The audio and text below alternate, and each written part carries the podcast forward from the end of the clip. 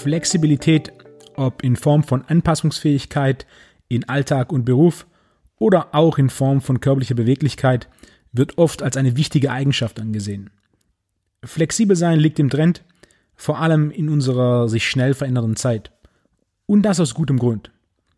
Flexibilität hat jedoch auch einige Nachteile. Insbesondere, wenn es um das Erreichen größerer, längerfristiger Ziele geht. Hier ist oftmals Inflexibilität eine entscheidende längerfristige Strategie. Denn das ständige Flexibelsein kostet Willenskraft, Entscheidungsakku und Fokus. Vor allem Willenskraft und der Entscheidungsakku sind wie ein Muskel, der müde und leer wird, wenn man ihn konstant gebraucht. Deshalb sollte man bei wichtigen Entscheidungen aus Prinzip entscheiden, nicht regelmäßig neue Optionen abwägen.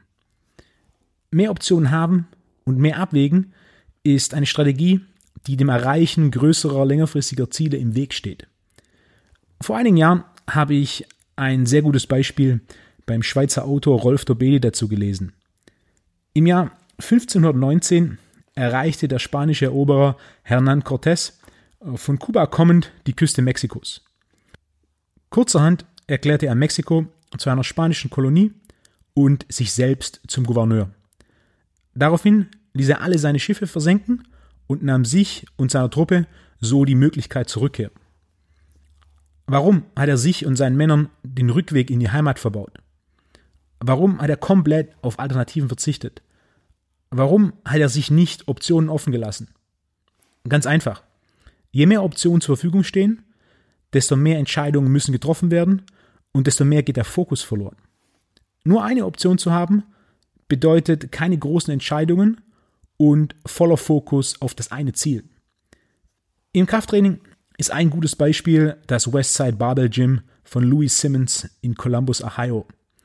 Dort wird zwölf Monate im Jahr ausschließlich auf das primäre Ziel Maximalkraft trainiert. Es gibt keine Phasen, in denen Explosivkraft, Hypertrophie oder Kraftausdauer im primären Fokus stehen, sondern es geht immer in allererster Linie um Maximalkraft.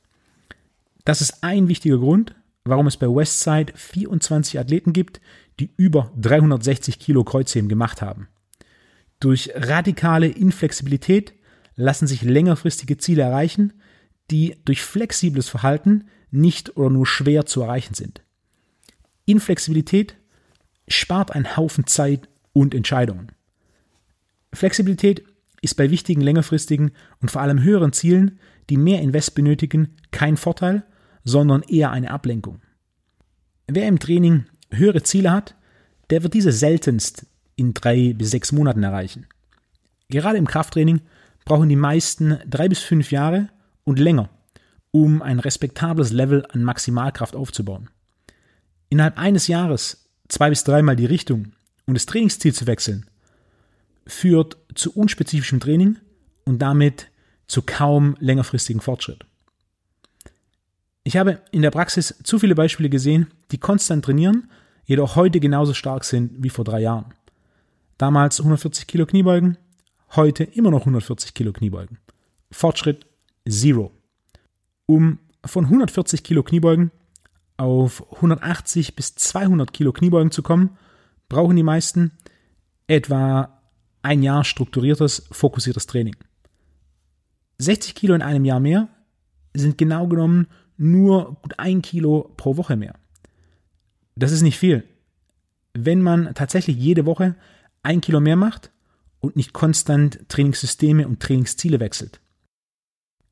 Wer sich von Trainingsprogramm zu Trainingsprogramm stets neu entscheiden muss, was jetzt trainiert wird, büßt Willenskraft ein und wird sich leicht für die bequemste Variante entscheiden, was meistens Hauptsache irgendwas Neues und anderes ist. Und neu und anders ist meistens zu weit weg, um weiterhin auf das große Ziel fokussiert zu sein. Konstante Inflexibilität signalisiert einem selbst, wo man steht und wo es nichts zu verhandeln gibt. Mit sich selbst oder mit anderen.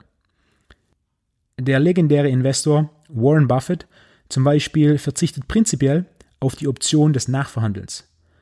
Wenn jemand eine Firma oder Anteile einer Firma an ihn verkaufen will, kann er genau ein Angebot abgeben. Falls er es als kein gutes Investment ansieht und ablehnt, kann man es gar nicht nochmals versuchen. Buffett hat sich so den Ruf der Inflexibilität eingehandelt und damit sichergestellt, dass er den besten Deal angeboten kommt und keine Zeit mit Verhandlungen verschwendet. Das Fazit ist, Flexibilität hat sicher seine Vorteile, insbesondere in Zeiten, die sich schnell verändern.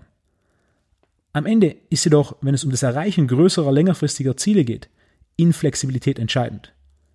Ein Ziel, ein Fokus, Konstanz und Progression mit minimaler Ablenkung. In diesem Sinne, viel Erfolg mit der Inflexibilität als längerfristige Strategie und bis zur nächsten Episode.